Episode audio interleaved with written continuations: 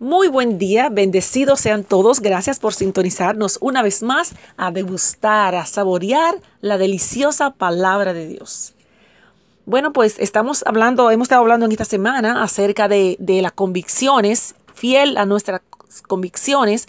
Y ayer vimos a Esteban y hoy vamos a seguir, vamos a continuar degustando aquí el capítulo 8 del libro de Hechos ya vimos eh, la muerte de Esteban, el primer mártir cristiano. Él estaba convencido de lo que él creía y él, era portador de un mensaje de salvación.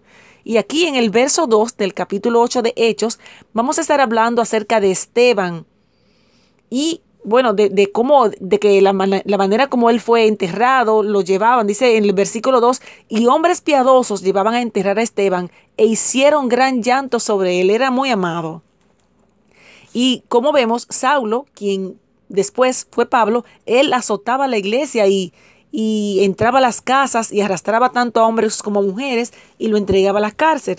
Pero hoy vamos a ver otro personaje y es a Felipe. Felipe, un mensajero, un mensajero de salvación. Él predicaba el mensaje de Jesucristo. Dice el verso 4 del capítulo 8. Pero los que fueron esparcidos iban por todas partes anunciando el Evangelio fueron esparcidos porque salieron corriendo de donde vivían. Tenían cierto temor porque los que confesaban seguir a Jesús los mataban, los encarcelaban. Dice el verso 5. Entonces Felipe, descendiendo a la ciudad de Samaria, les predicaba a Cristo. He aquí a Felipe, un verdadero mensajero de la palabra de Dios, determinado, convencido del mensaje que él tenía dice el 6, y la gente unánime escuchaba atentamente las cosas que decía Felipe, oyendo y viendo las señales que hacía. El 7, porque de muchos que tenían espíritus inmundos salían estos dando grandes voces y muchos paralíticos y cojos eran sanados. El 8, así que había gran gozo en aquella ciudad. Vemos el 9, una situación, dice, pero había un hombre llamado Simón que antes ejercía la magia en aquella ciudad y había engañado a la gente de Samaria, haciéndose pasar por alguien grande.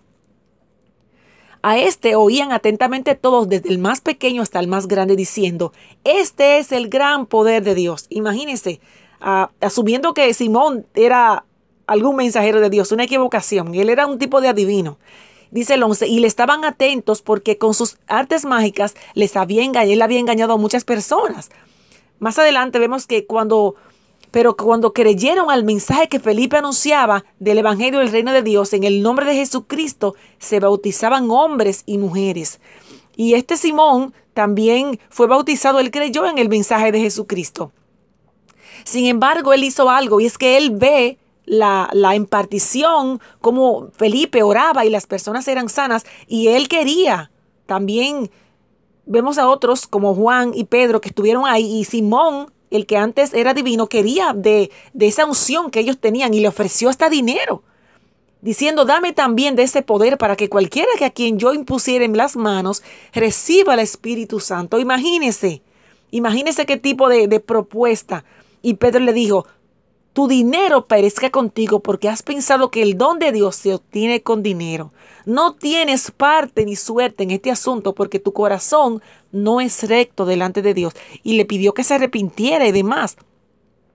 Vemos aquí la intervención de, de Felipe, de Juan y de Pedro llamando la atención a alguien que quería comprar de esa unción que Felipe portaba, que ellos portaban. Entonces aquí vemos la determinación de cuando estamos convencidos del mensaje que portamos, cómo el respaldo del Espíritu Santo viene a nuestras vidas. Amén.